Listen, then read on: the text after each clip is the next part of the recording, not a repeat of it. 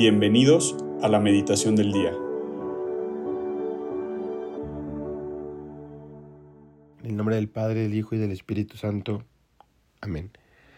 Ven Espíritu Santo, llena los corazones de tus fieles y enciende en ellos el fuego de tu amor. Envía, Señor, tu Espíritu Creador, y se renovará la faz de la tierra. Oremos. Oh Dios que has querido iluminar los corazones de tus hijos con la luz del Espíritu Santo, Haznos dóciles a sus inspiraciones para gustar siempre del bien y gozar de su consuelo. Por Cristo nuestro Señor. Amén. El día de hoy, lunes 7 de noviembre, meditaremos el Evangelio de nuestro Señor Jesucristo según San Lucas, capítulo 17, del versículo 1 al 6.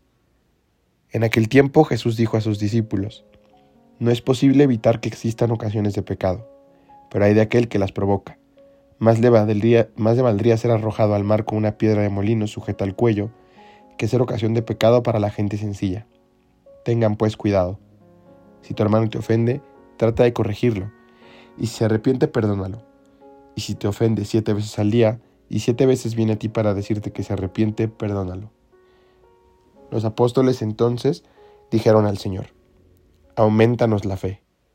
El Señor les contestó, Si tuvieran fe, aunque fuera tan pequeña como una semilla de mostaza, podrían decirle a ese árbol frondoso, arráncate de raíz y plántate en el mar, y los obedecería. Palabra del Señor, gloria a ti, Señor Jesús. En este Evangelio a mí me encanta ver la relación que guarda esto que viene Jesús a decirle a sus discípulos y lo que los apóstoles le piden, ¿no? De un lado, Jesús les habla sobre las ocasiones de pecado, sobre el no provocarlas, les habla sobre las ofensas que recibiremos de parte de nuestros hermanos y la invitación que nos hace a perdonar, a perdonar constantemente. Y acabando de dar estas palabras a sus apóstoles, lo único que ellos le dicen es, Señor, aumenta nuestra fe.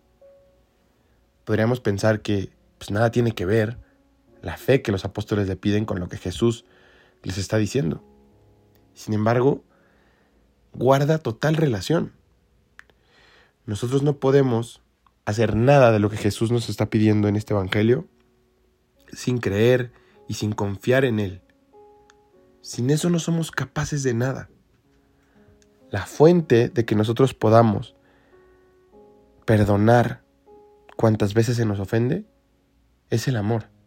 Y Dios es amor, es Dios mismo en nosotros, es la vida de Jesucristo en nuestros corazones lo que nos permite perdonar las veces que, nos ofenden. Es eso mismo lo que nos permite pues, evitar algunas de esas ocasiones de pecado. Pero no es, no es posible evitar que existan, van a existir, y Jesús lo viene a recordar. Y también nos advierte de no provocarlas. Bueno, nosotros realmente si no somos capaces de creer y si no confiamos quién está de nosotros, quién está de nuestro lado, pues no seremos capaces de lograr esto que Él nos pide. Nada de lo que nos propongamos lo podemos hacer por nuestras propias fuerzas. Necesitamos de Él. Necesitamos creer en Él. Necesitamos depositar nuestra confianza en Él. Él es la fuente de todos nuestros logros. Es muy interesante también cómo Jesucristo compara, o más bien nos habla de esta fe, comparándola con una semilla de mostaza. Dice el Papa Francisco que la fe comparable a este grano de mostaza es una fe que es una fe que no es orgullosa, que no es segura de sí misma. Es una fe que en su humildad siente una gran necesidad de Dios y en su pequeñez se abandona con plena confianza en Él. Como decíamos, Nada de lo que nosotros queramos hacer, nada lo vamos a poder hacer sin Él. Pero necesitamos esta fe, esta fe que realmente nos deje abandonarnos totalmente en Él. Confiar, confiar en que no es a base de nuestros méritos, a base de nuestro esfuerzo, a base de puro trabajo, que lo vamos a obtener. Jesucristo dice en otro evangelio, sin mí no podéis hacer nada. Y es una realidad. Tenemos que tener eso muy presente en nuestros corazones. Todo tiene que partir de nuestra oración, todo debe de partir de nuestra fe. Pero la fe se cultiva. La fe es una virtud teologal que es dada por Dios. es un don de Dios, es un regalo. Pero es un don que debemos pedir constantemente. Es una petición de la misma oración, pero no solamente en la petición. Como dije, la fe se cultiva. Y la práctica de la fe es una gran manera de cultivarla. En uno de sus libros, el Papa Benedicto XVI nos recuerda, la fe va en primer lugar de la palabra a la idea, pero tiene siempre que regresar de la idea a la palabra y a la acción. La fe, sin lugar a dudas, la pedimos en la oración. De la palabra pasa la idea. Pero también tiene que regresar. ¿Cómo? Nosotros debemos proclamar, proclamar que lo creemos, que creemos de verdad, Señor, yo no puedo tal cosa, pero contigo lo puedo y puedo más que eso. Y en nuestra acción, actuar con fe, actuar con abandono, actuar creyendo de verdad que así sean pasos pequeños los que voy dando, así sean pasos desde una fe del tamaño de una semilla de mostaza, son pasos que van acompañados, que van siendo custodiados por Dios mismo, por el Señor, Él que todo lo puede. En Él sí me puedo confiar, en Él sí me puedo abandonar.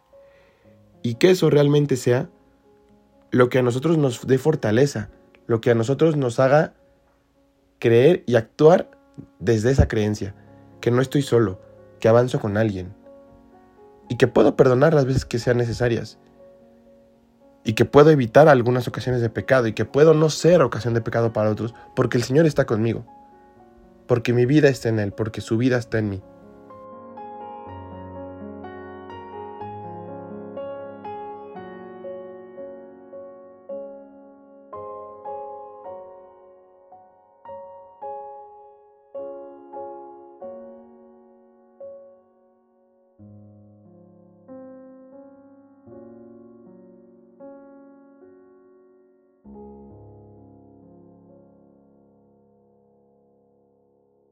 Te damos gracias, Señor, por todos los beneficios recibidos. A ti que vives y reinas por los siglos de los siglos. Amén. Cristo, Rey nuestro, venga a tu reino. María, Reina de los Apóstoles, enséñanos a orar. En el nombre del Padre, y del Hijo, y del Espíritu Santo. Amén.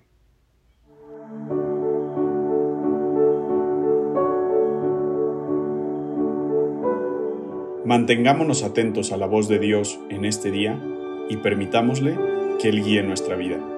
Nos escuchamos mañana.